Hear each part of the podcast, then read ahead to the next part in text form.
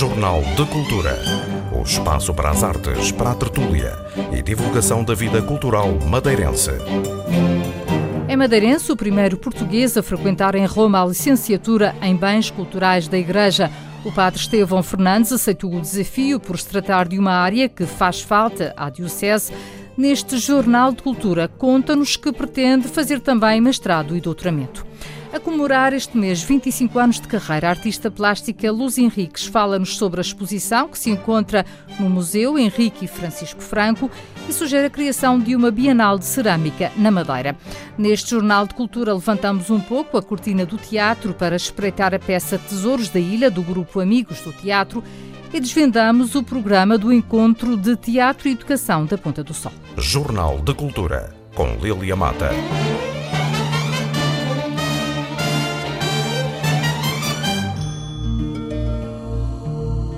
Chama-se Estevão Fernandes, foi ordenado padre em 2008 e colocado numa paróquia. Estava então longe de imaginar que viria a ser o primeiro português a fazer a licenciatura em Bens Culturais da Igreja na Universidade Gregoriana, em Roma.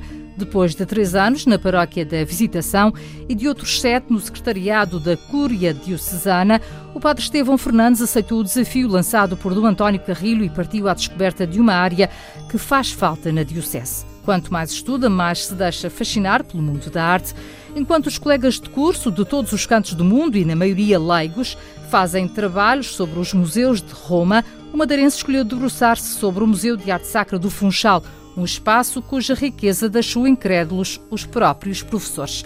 A licenciatura, iniciada em setembro, seguem-se o mestrado e o doutoramento. O desafio foi lançado, fui aceito, é partir para Roma em setembro começar o italiano, começar a me habituar à cidade eterna com, com património em cada esquina e depois entrar então na, nas cadeiras propriamente ditas da licenciatura, com uma introdução à história da arte, de maneira geral, do ponto de vista, sobretudo, da Igreja e da fé. Arqueologia, história da arte cristã antiga, história da arte cristã medieval, história da arte cristã renascimental, história da arte cristã do Barroco, História da Arte Cristã Moderna e História da Arte Cristã Contemporânea, que é, no fundo, estas cadeiras que estou a fazer ao longo deste ano. Terminando este ano com um pequeno trabalho sobre os museus diocesanos, transito para o mestrado no próximo ano. Mas a correr bem, uma área que estou a ganhar interesse, a perceber muitas vezes que a arte foi surgindo o diálogo entre a Igreja e os artistas, sobretudo até à modernidade, porque na modernidade há, há um volte-face nesta relação que depois é retomada, sobretudo com o Papa Paulo VI, mas percebendo que arte e Igreja não se desvinculam no, até o século XVI, XVII. Impossível desvincular arte e Igreja e arte e mensagem cristã até o século XVII, XVIII. Desta formação, eh, falo olhar para, para as coisas com outros olhos. Sim, sim, completamente. Perceber que a, que a arte surge, surge ao serviço de uma mensagem cristã, mas ao mesmo tempo, aquele que contempla a arte transporta-o para uma dimensão que vai muito mais além da dimensão humana, porque transporta um contacto, um contacto com Deus. E é muito importante perceber esta dimensão da arte enquanto meio de comunicação e mediação, mediação com o eterno. Ainda hoje, no nosso tempo, a arte e a mensagem cristã interligam-se neste campo fundamental da mediação, porque ambas estão ao serviço de uma realidade que as transcende.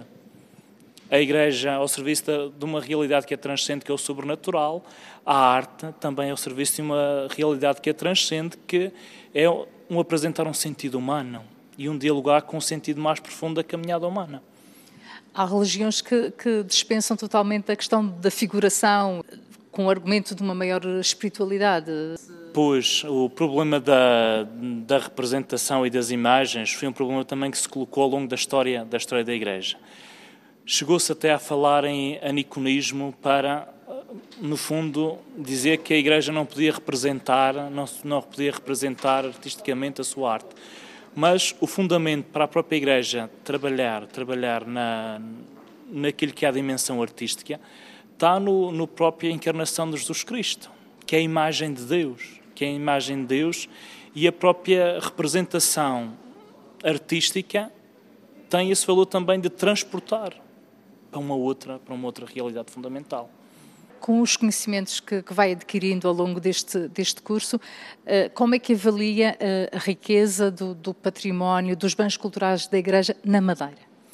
A riqueza é muito grande. Nós surgimos num contexto do século XV, XVI, num contexto das, das descobertas portuguesas e tudo aquilo que daí surge, é um, um património, um património riquíssimo. Ao serviço da fé, é verdade. Hoje em dia, tem que ser olhado nessa perspectiva, mas não apenas nessa perspectiva. Tem que, tem que ter uma abertura ainda muito maior para uma perspectiva de diálogo, que é uma perspectiva de proposta, de, que não se trata apenas de ser uma, uma proposta da fé, mas uma proposta livre de quem, nos bens que tem, apresenta uma proposta de caminho, uma proposta de diálogo, que oferece uma disponibilidade de sentido àqueles que são os interlocutores da arte isso é um serviço fundamental na missão da Igreja hoje. Nós temos um, um, património riquíssimo, por exemplo, no Museu de Arte Sacra, uh, que é reconhecidamente a nível que é reconhecido a nível internacional. Sim, sim, reconhecido a nível internacional. Nós, uh, o trabalho final da licenciatura deste ano, o diretor da Faculdade de Bens Culturais na Universidade, fruto de, uma, de um seminário que aconteceu ano passado na Faculdade sobre os museus eclesiásticos, a partir de uma, de uma carta pastoral que surgiu em 2001 sobre a função pastoral dos museus, propôs que os alunos de, que finalizassem a licenciatura este ano fizessem o trabalho sobre os museus eclesiásticos de Roma. Eu, conhecendo o nosso museu, pedi ao professor que, se realiza, que eu pudesse realizar o trabalho sobre o museu diocesano da minha diocese, uma vez que era aqui que, porventura, haveria a trabalhar no futuro na minha diocese. E ele acedeu. Os meus colegas chineses, até japoneses, outros dois padres italianos, farão dos museus eclesiásticos mais no âmbito da cidade de Roma. Nenhum deles trata os museus do Vaticano, que é uma realidade à parte. Mas vão tratar o Museu da Basílica de São João Latrão, de Santa Maria Maior, de São Paulo, de São Pedro e eu, quando levei a proposta de trabalho aqui sobre o Museu de Arte Sacra, um pedacinho da história do museu, das peças, do caminho que foi feito ao longo destes anos, apresentei a proposta de trabalho ao professor e a bibliografia, a primeira pergunta dele foi: Mas este é um museu diocesano? Eu disse: Sim, é um museu da Diocese de Funchal, eclesiástico. Que ele disse: É muito difícil, no âmbito até da própria cidade de Roma, ligado às igrejas de São João Latrão, às basílicas papais, encontrar um museu com esta dimensão surpreendido com aquilo que tinha sido já o caminho do museu e com aquilo que está a ser a missão do museu já hoje, neste plano de formação, diálogo cultural. E isso é um indicador muito importante e que nos alega também do caminho já feito até agora. Muito bom. É um museu que, que, não se fecha sobre si mesmo, é um museu que está aberto, eh, que acolhe as pessoas, até a nível intergeracional, por exemplo, com o serviço educativo. Um dos pontos que dedico no trabalho é aos serviços educativos e o, o professor Otávio Bucarelli disse em Roma isto é uma realidade de 5 a 6 anos. Disse, não, o Museu de Arte Sacra já tem algumas dezenas de anos e é um serviço importantíssimo, sobretudo para a sensibilização dos mais novos em relação à arte. É um serviço importantíssimo. A abertura do museu é fundamental, fundamental, não só naquilo que tem para oferecer, mas até no âmbito pedagógico e de formação de formação acerca dos aspectos da arte. E olho com, com a esperança para as conferências do museu que já foram feitas o ano passado, este ano, percursos temáticos já foram feitos, exposições que, se quer quer não, foram acontecendo habitualmente ao longo dos anos, desde o jubileu até antes disso. Isto é importante para que o museu não se feche, mas esteja sempre em constante caminho e em diálogo com a realidade à sua volta.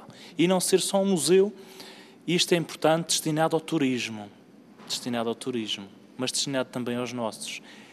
E nisso o, os serviços educativos são proféticos.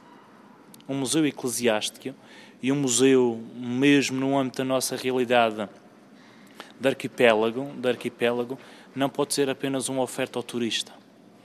Tem que ser uma oferta a nós próprios para percebermos de onde vimos, como é que foi a nossa história e até para onde caminhamos. Tem-se também feito, eh, tem feito também um trabalho uh, de diálogo com outras peças, com, uh, pondo peças a, a, a, dialogar. Eu penso que esta parte também é muito interessante, pegando nas próprias peças do museu e, e dando-lhes outro destaque, conforme, conforme, por exemplo, as épocas do ano. Eu lembro que fizeram uma exposição diferente no Natal, na Paz. Há aqui também um, um, um trabalho uh, de sensibilidade. Sim, sim, sim, e do próprio, do próprio caminho. É importante uh, vermos quando se pensava num projeto iconográfico para uma igreja, as próprias imagens que eram encomendadas para as igrejas tinham, no fundo, esta coerência iconográfica ao longo das várias peças. Muitas vezes tiradas do seu contexto, perdem, perdem esse, essa dimensão de conjunto e até do próprio caminho, do próprio caminho. Isto que se faz no Museu de Arte Sacra, que muitas vezes são os percursos temáticos, quer na Páscoa, quer no Natal, a partir, a partir das imagens, é muito importante, não só para perceber a mensagem cristã, mas perceber como a própria arte foi contando a mensagem cristã de maneira diferente ao longo dos vários tempos. Eh, quando uh, disse que foi eh, fazer esta formação porque havia necessidade, uh, o que é exatamente, quando, quando acabar e regressar, uh, qual é o papel que o espera? Isso não sabemos bem. Nós, para já, preocupamos em fazer a nossa formação. Depois voltamos com aquilo que a Igreja nos pedir, mas, no fundo, acompanhar esta realidade tão vasta da nossa Diocese, naquilo que é o serviço dos sacerdotes que têm, da conservação, do restauro, que nunca é um serviço fácil nunca é um serviço fácil. Não é só na nossa Diocese.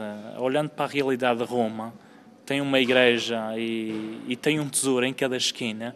A realidade da conservação e até da, da própria guarda deste tesouro não é fácil. É muito complexa, é muito complicada e nós percebemos que não é uma realidade só nossa. Como é que se mantém uma igreja? Como é que se arranja fundos para restaurar uma imagem? Como é que se valoriza aquele património? São questões que se colocam hoje até no âmbito europeu da própria atividade da Igreja, porque nós sabemos que a Igreja cresce, sobretudo no âmbito asiático e da América Latina. Na, na Europa, as comunidades cristãs são comunidades um pouco mais envelhecidas e coloca-se fundamentalmente a questão de manter este património. Como é que se mantém este património? E como é que se valoriza este património? Porque não se pode pôr a questão de manter o património sem pensar, manter é sobretudo com a função de o valorizar, naquilo que pode oferecer aos nossos tempos. Olho para, minha, para o meu serviço quando voltar, mais ou menos dentro deste, dentro deste aspecto. Não me substituindo a ninguém, nada disso, mas podendo servir naquilo que foram os conhecimentos que me foram dados para ajudar a fazer este caminho. Um bom exemplo é Sé, eh, a nossa que teve o restauro do retábulo como uma, uma grande obra e, agora uh, precisa também de um restauro no teto, não é? Sim, sim, agora precisa de um restauro do teto. Estas questões são muito, são muito progressivas, muito lentas, mas o retábulo é, é um bom princípio.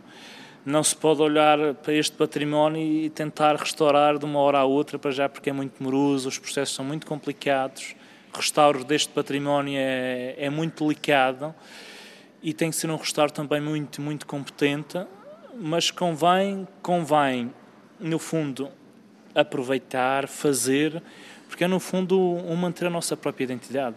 É impossível uh, olhar para a cidade do Funchal sem a Torre da Sé.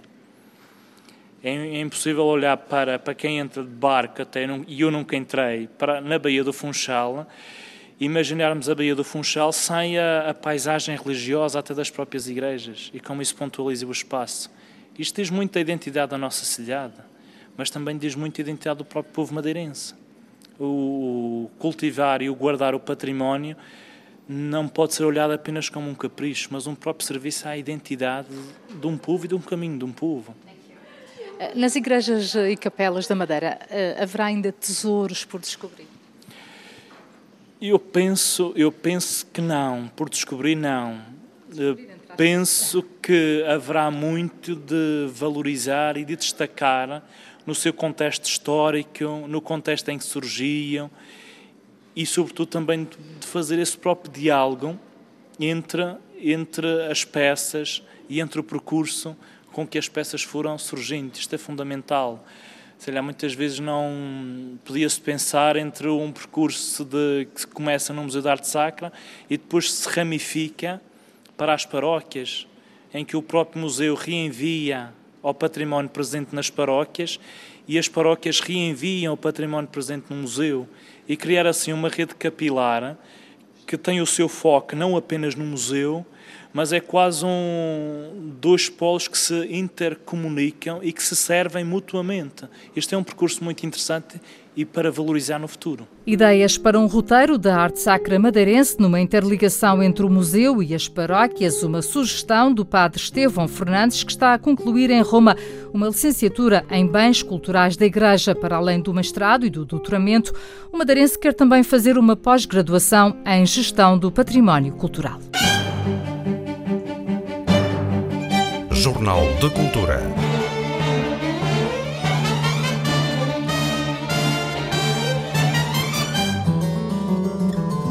O padre e poeta José Tolentino Mendonça considera que a Igreja e os artistas se encontram atualmente a refazer os laços históricos que os ligaram durante séculos. Numa conferência realizada no Museu de Arte Sacra, José Tolentino Mendonça refletiu sobre aquilo que a arte traz à experiência religiosa. O jornalista Pedro Felipe Costa assistiu à conferência, integrada nas conferências do museu. É um nome incontornável do pensamento contemporâneo e por isso o diretor do Museu de Arte Sacra, João Henrique Silva, diz que o poeta e padre José Tolentino Mendonça é um criador de diálogos entre cultura e religião. É uma presença importante da Igreja na cultura porque todo o seu trabalho vai no sentido de criar diálogo, de criar relação entre mundos que muitas vezes aparentemente estão separados. O mundo da cultura muitas vezes parece não ter, ou muitas vezes faz questão de não ter nada a ver com o religioso, e o mundo da igreja muitas vezes não tem capacidade de comunicar com o mundo da cultura. Consciente de que nem sempre estiveram do mesmo lado, Tolentino Mendonça acredita que hoje a Igreja e os artistas estão a refazer os laços históricos. Desde o princípio, o cristianismo tem juntado culto e cultura. Evidentemente, há épocas onde essa ligação é muito mais forte e fecunda, há épocas onde parece que acontece um divórcio e há épocas em que estamos a tentar refazer os laços. Eu penso que este, este momento em que vivemos é um momento em que estamos a refazer os laços a entender o que é que pode ser o espaço da religião na relação com, com a arte e também o que é que a arte traz à experiência religiosa, que penso que é muito. É muito no entendimento do teólogo que afirma a arte como um caminho na mediação entre o homem e Deus. Mas com que linguagem se alcança o divino se Tolentino reconhece haver uma crise na linguagem religiosa? Há uma certa crise na linguagem religiosa no sentido que ela deixou de ser legível para aqueles que estão fora e deixou de ter uma relevância, uma pertinência. O Papa Francisco tem sido um balão extraordinário de oxigênio e acontece esta coisa extraordinária, todos o entendem. O poeta e teólogo natural de Machico falou ainda da importância do Museu de Arte Sacra e disse que a Igreja sempre aceitou os diferentes estilos de arte. Jornal de Cultura.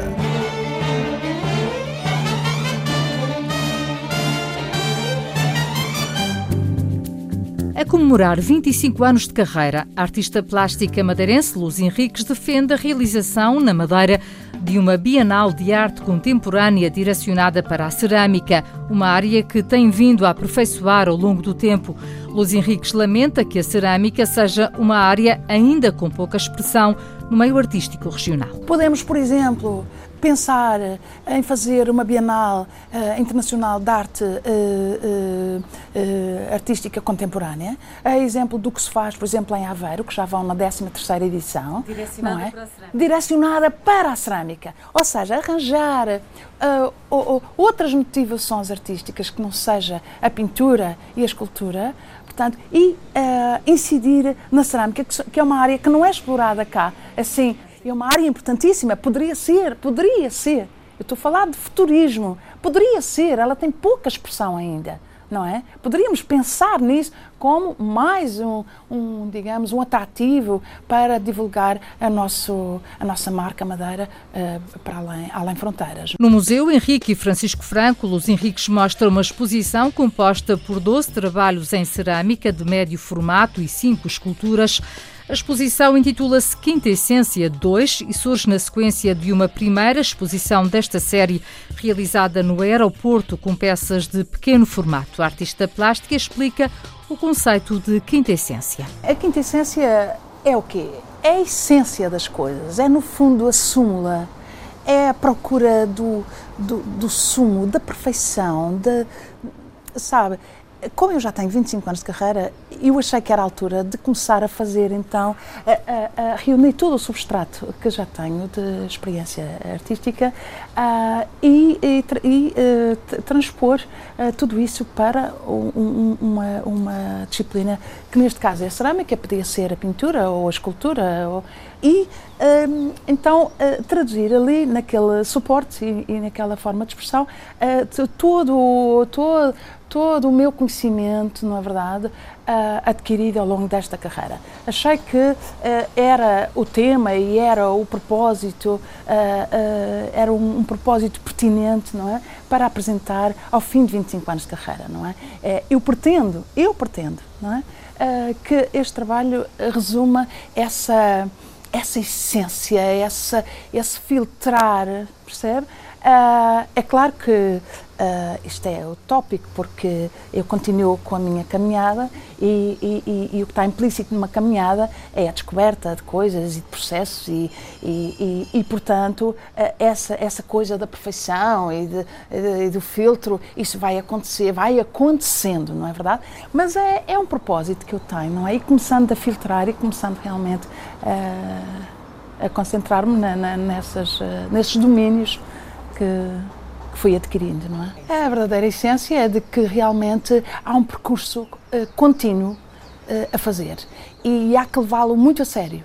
Uh, e há que perceber que nunca se está nessa finitude das coisas ou, nessa, ou nessa, nesse apuramento uh, uh, da, da, excelência, porque há que fazer e há que descobrir e há que que continuar, não é? Eh, é essa, eh, no fundo, a conclusão eh, que eu tiro. Entrevistada pela jornalista Catarina Cada Vez, Luz Henriques explicou que a escultura O Grito, que pode ser admirada no Museu Henrique e Francisco Franco, simboliza a dor pelo estado do mundo e também pelo estado da arte. E esse grito simboliza exatamente o quê?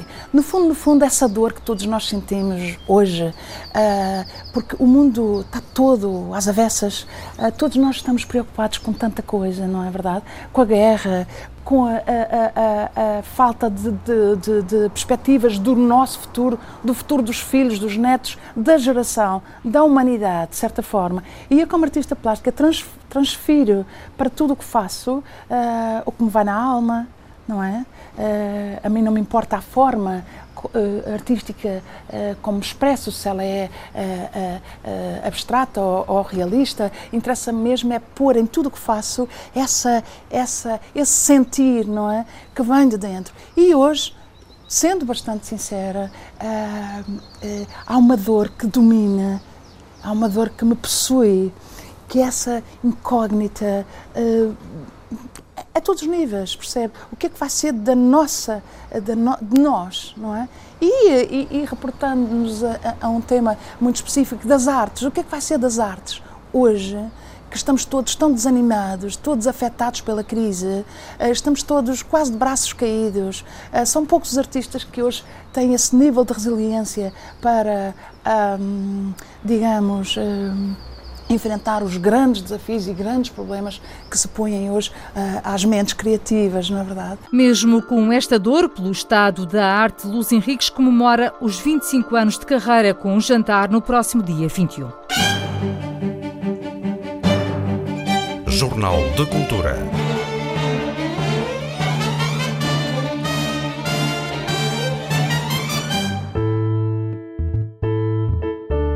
É uma história feita de esquecimentos. Ao longo dos séculos, a arte feita por mulheres foi sendo colocada em segundo plano, como demonstra o livro em destaque na crónica literária desta semana. A Arte Sem História, Mulheres e Cultura Artística, séculos XVI a XX, de Filipa Loundes Vicente, é uma escolha de Elisa Seixas. Uma escritora portuguesa de que gosto particularmente e que por esse motivo sigo no, no Facebook, partilhou um post em que dava conta de que num evento público um escritor premiado lhe segredara que a considerava a melhor escritora portuguesa a seguir a Agostina Bessa Luís. Se inicialmente o inesperado elogio lhe causou perplexidade, esta foi substituída por irritação, quando, ainda em forma de segredo, o autor premiado apressou-se a esclarecer que se referia às mulheres que escrevem, deixando claro que considerava que, no que à literatura diz respeito, mulheres e homens concorrem em diferentes campeonatos. Este episódio tragicómico, a descrição da escritora e a cogitação que daí advém é deliciosa, veio ao encontro de um livro que tenho vindo a degustar nos últimos tempos e sobre o qual gostaria de vos falar. Da autoria de Filipe Launes Vicente, historiadora e investigadora do Instituto de Ciências Sociais da Universidade de Lisboa, trata-se de uma reflexão sobre como a história das artes tem vindo a estudar, pensar e a documentar o trabalho das mulheres no universo das artes e de como, cito, a arte produzida por mulheres foi, durante muito tempo, uma arte sem história. Esta é uma obra que começa por abordar o momento cronológico em que a história começou a estudar a arte feita pelas mulheres, nomeadamente as várias correntes que nas décadas de 70 e 80 do século XX usaram abordagens feministas relativamente à história da arte. É nesta altura que se começa a recuperar nomes e trabalhos de mulheres artistas que remontam ao século XVI. No entanto, o seu trabalho foi sendo progressivamente esquecido ao longo da construção da história da arte.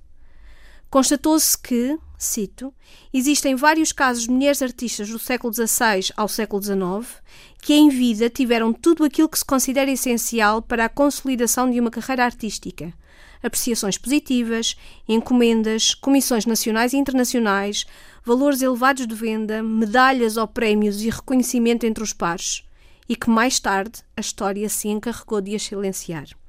Após um capítulo inicial em que aborda o momento em que a história começa a procurar pelo rastro das mulheres na produção da arte, Filipa Lounge Vicente dá-nos a conhecer as mulheres que ousaram reclamar uma tela ou uma página que fosse sua. Filipa Lounge Vicente fala-nos de como as mulheres artistas foram moderadamente toleradas enquanto constituíram uma exceção, como o aumento de mulheres interessadas em produzir arte criou a necessidade em algumas instituições de ensino artístico em proceder à sua exclusão através da criação de quotas de ingresso ou até mesmo a interdição às escolas com o argumento de que o estudo do nu inviabilizava a sua presença. Como as condicionantes sociais e culturais travaram o talento e a genialidade de mulheres artistas. E comovemos-nos com o testemunho de Sara Afonso, quando explica que deixou de pintar porque não tinha um quarto só para si, porque Almada Negreiros não quis ou não pôde partilhar o ateliê com ela com a justificação de que não podia ver coisas que não fossem dele. E surpreendemos-nos, ou talvez não, com as dificuldades confessadas de Sofia de Melbreiner quando diz que ser ao mesmo tempo poeta, mulher do Don Quixote e mãe de cinco filhos é uma tripla tarefa muito escutante. Eu nunca aceitei que fosse preciso escolher entre a poesia e a vida, pois ambas me pareceram a mesma coisa. Mas agora sinto-me completamente incapaz de fazer tudo, de cumprir tudo o que me aparece. A Arte Sem História, Mulheres e Cultura Artística, séculos XVI-XX, não é um livro tranquilizador. Quem o lê sabe, desde logo, que as desigualdades fundadas no género não fazem apenas parte da história. Logo no prefácio, por Delfim Sardo, somos confrontadas com um exemplo que nos é próximo. Escreve o prefaciador. Em 2004, quando realizou a sua retrospectiva em Lisboa, no Centro Cultural de Belém, Helena Almeida era uma ausente das instituições da capital em termos de exposições individuais desde 1983, quando tinha sido efetuada uma exposição no recém-inaugurado Centro de Arte Moderna da Fundação Carlos de Gulbenkian. Como é possível que uma das artistas mais importantes do século XX português tenha estado 21 anos sem que se exercesse um olhar sobre a sua obra? Repito, este não é um livro tranquilizador. E nesta crónica literária não tenho tempo para abordar a análise que a autora faz quanto à representação das mulheres na história da arte. Talvez esta falta de oportunidade, que não é mais do que falta de tempo, possa aguçar a curiosidade de quem nos ouve. A Arte Sem História, Mulheres e Cultura Artística, séculos XVI e XX, data de 2012 e foi publicado pela chancela Atena da Babel. Jornal de Cultura.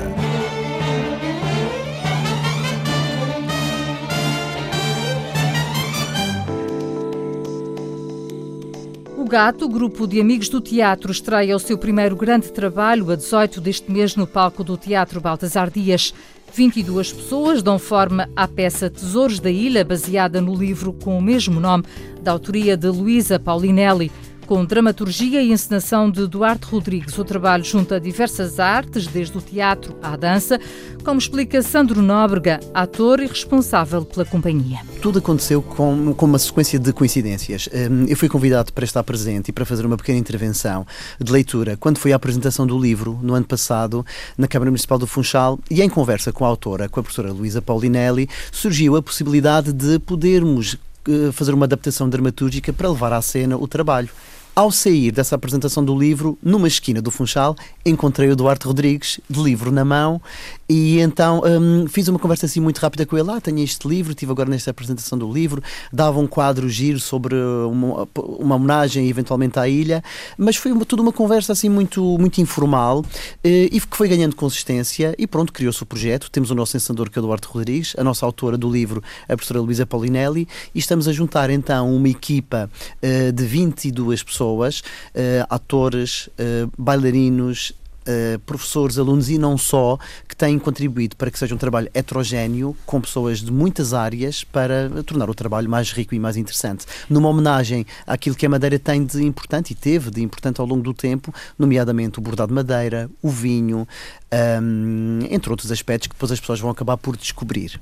No fundo, a peça uh, quase que conta uma história resumida da, da Madeira, da economia da ilha. Sim, sim, é um pouco uh, de forma informal. É claro que tem uma carga didática grande, ou seja, é um trabalho bom para alunos e para escolas, porque uma das preocupações que a autora teve foi de facto deixar um testemunho de forma ligeira e de forma informal às gerações mais novas, que muitas vezes ouvem falar de alguns apontamentos, mas não têm noção do quão importante o açúcar, o bordado, o vinho, os vimes foram hum, importantes para a nossa realidade e para a construção daquilo que é a nossa vida enquanto madeirense hoje em dia.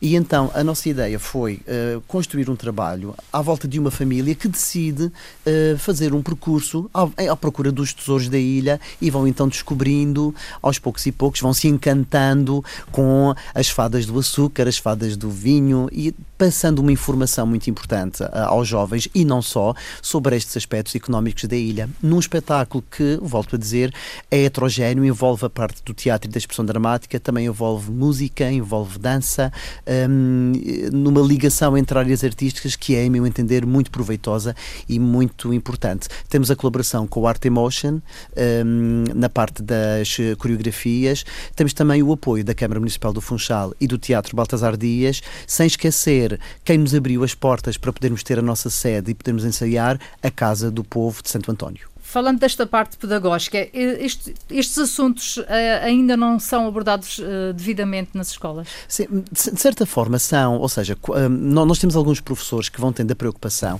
apesar dos programas de História e de Português serem um pouco densos, há professores que já vão tendo a preocupação de introduzir apontamentos relacionados com a história da Madeira. E falando agora deste novo projeto de flexibilização curricular, penso que haverá espaço e liberdade para que os professores possam introduzir estes aspectos que são importantes nas salas de aula para que os alunos consigam trabalhar. Portanto, os miúdos que vierem ao teatro ver o espetáculo poderão depois, eventualmente, os que quiserem, miúdos e graúdos, adquirir o livro, que estará também lá à venda à entrada, e depois, na escola, com os seus professores, pesquisar um pouco mais sobre estes assuntos. A coreografia está a cargo de Filipa Freitas, que se estreia num trabalho desta envergadura. A coreógrafa e bailarina está satisfeita com a nova experiência. Está a ser uma experiência muito inovadora e fantástica. Tenho gostado bastante de trabalhar com esta equipa. A nossa função ali eh, na, na, na peça é de certa forma, é apoiar o que é o, todo o enredo da história e, e, dar vida. De certa forma, também a criatividade, uh, uh, a história já está implícita não é, no livro. Uh, a, a, nossa, a, minha criatividade em relação às bailarinas é salientar o cenário, dar movimento à, à cena. Tornando isso um desafio uh, bastante grande, sim. E, e, também tem que estar sempre de encontro com o encenador, que isso é outro desafio. Trabalhar uma coreografia sozinha como coreógrafa, tenho mais liberdade. Uh, com outra equipa que é mais complexa e que tem a arte do teatro e, e já tem as suas músicas pré-definidas, tem a sua complexidade e, e, é, e é agradável no espetáculo, a construção do espetáculo tem a sua história, tem todo o seu enredo. E a dança aqui aparece como a ligação de todos os cenários. E não só. E depois, em pontuais definidos pelo cenário, uh, pelo encenador, peço imensa desculpa, uh, nós fazemos um, um, um quadro. Acaba por ser um quadro na cena uh, com movimento e aumenta essa, essa esse. Como é que eu hei de explicar? Aumenta esse, essa imagem, dando vida e movimento, que, que é o que a dança tem, é a sua característica. E então eh, é, é, é isso que fascina e está a ser novo para mim. Depois de ter feito o teatro escolar, Beatriz Vasconcelos estreia-se no palco do Baltasar Dias. A jovem atriz acha que os mais jovens não devem perder esta oportunidade de conhecer a história da ilha. Eu acho que é um espetáculo importante para, desenvolver, para desenvolver a, a cultura e mostrar ao público mais jovem que a história também pode ser interessante. Que muitas das coisas que nós vemos banais hoje em dia foram importantes para a nossa ilha e para o nosso desenvolvimento. E tens a noção de que os jovens hum, muitas vezes nem, nem, nem, nem, reparam, nem sabem, nem sabem disso, não é? Exatamente. Muitas vezes passam coisas simples que nós passam por meros segundos na nossa vida e nós não ligamos. Passamos por aqueles quiosques que vendem bordados, pensamos que é só para os turistas e não pensamos na, na história que ele teve, na importância que teve para a nossa ilha. E devíamos dar mais valor, e acho que é, é, é isso que esta peça transmite: é o valor de, de tudo que fez crescer a Ilha da Madeira. Uh, e o que é que nos podes contar em relação à tua personagem? A minha personagem é uma professora que está lá para, para incentivar a família a procurar mais sobre o, o açúcar, que é o que eu, que eu falo. Francisco Vasconcelos é um dos elementos da equipa que vai assegurar a parte musical. Eu vou tocar carrom, eh, que não é propriamente um, tanto um instrumento eh, portanto, regional, mas o, o, o, efeito sonoro uh, tem, tem muita importância e, e vê-se que se, que se adequa bem para várias músicas para que vão ser, eh, portanto, tocadas. E, e tenho, uh, portanto, eu tenho aquele instrumento que é mais típico, que é o que chamam Portanto, aquilo é o bumbo, o tambor. Sim, tambor. Uh, portanto, eu vou tocar esses 12 instrumentos. E em relação aos temas, são temas conhecidos? Uh, há originais ou não? Eu penso que quem, quem realmente gosta da, da música tradicional madeirense, uh, se calhar vai conhecer. A peça Tesouros da Ilha estará em cena de 18 a 22 de abril. Para o público em geral, as entradas custam 10 euros. Há descontos para grupos de escola, estudantes e séniores. Jornal de Cultura.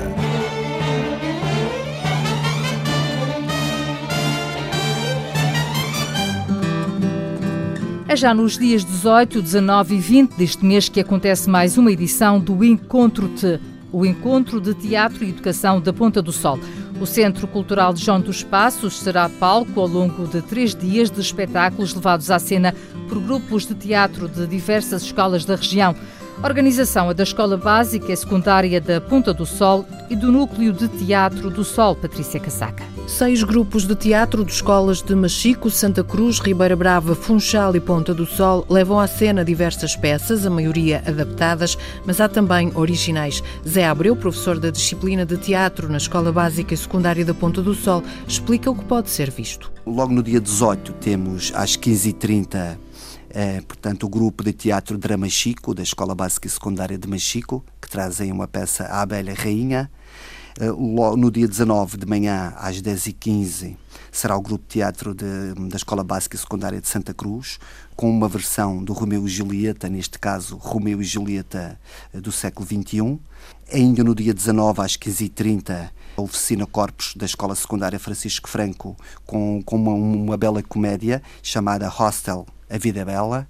E ainda no dia 19, às 20, com o grupo Voo à Fantasia da Escola Básica e Secundária Padre Manuel Álvares, que é da Ribeira Brava, com a peça A Boa Sorte. E no último dia, dia 20, o Muniz, da Escola Jaime Muniz, também às 15h30, com uma peça Não há gente como a gente, para o encerramento do, do encontro, temos o grupo anfitrião, Núcleo Teatro do Sol, que vai apresentar a peça Ierma a partir de um grande dramaturgo espanhol, Federico Garcia Lorca. Nesta 11 edição do Encontro-te, os espetáculos serão de manhã à tarde e à noite no Centro Cultural João dos Passos, todos abertos ao público em geral. Fala-se muito, por vezes, em abrir a escola à comunidade que melhor é do que isto ter uma saúde de três dias de espetáculos em que, que a comunidade pode assistir. O encontro te conta com apoios não só da escola e dos docentes, mas também através de um contrato-programa com a Câmara Municipal da Ponta do Sol e também do Centro Cultural João dos Passos, que disponibiliza o auditório. A Escola Básica e Secundária da Ponta do Sol tem a particularidade de ser a única escola da região a ter no currículo uma disciplina de teatro para os alunos do terceiro ciclo, ou seja, sétimo e oitavo anos. Outras escolas tinham esta disciplina, mas acabaram por desistir. Na Ponta do Sol, o teatro resiste. Há 13 anos, o professor Zé Abreu, que é também ator, lamenta a ausência da disciplina das escolas. Também é uma área que vai ajudá-los a se expressar melhor, a, a trabalhar essencialmente também a parte so social, o convívio com os outros. E, e, hoje, cada vez que vemos mais as crianças, os adolescentes, mais, portanto, cada vez mais presos às novas tecnologias, telemóveis, computadores uhum. e o teatro como aquela arte do, do aqui e do agora e uma arte bastante humana, acho que outras escolas deveriam ter esta, esta oferta artística. Zé Abreu, professor da Escola Básica e Secundária da Ponta do Sol, que organiza nos dias 18, 19 e 20 a 11 edição do Encontro-te, o Encontro de Teatro e Educação da Ponta do Sol. Esta edição do Jornal de Cultura teve apoio técnico de Miguel França e sonorização de Paulo Reis. Fique bem. Jornal de Cultura. O espaço para as artes, para a tertúlia e divulgação da vida cultural madeirense.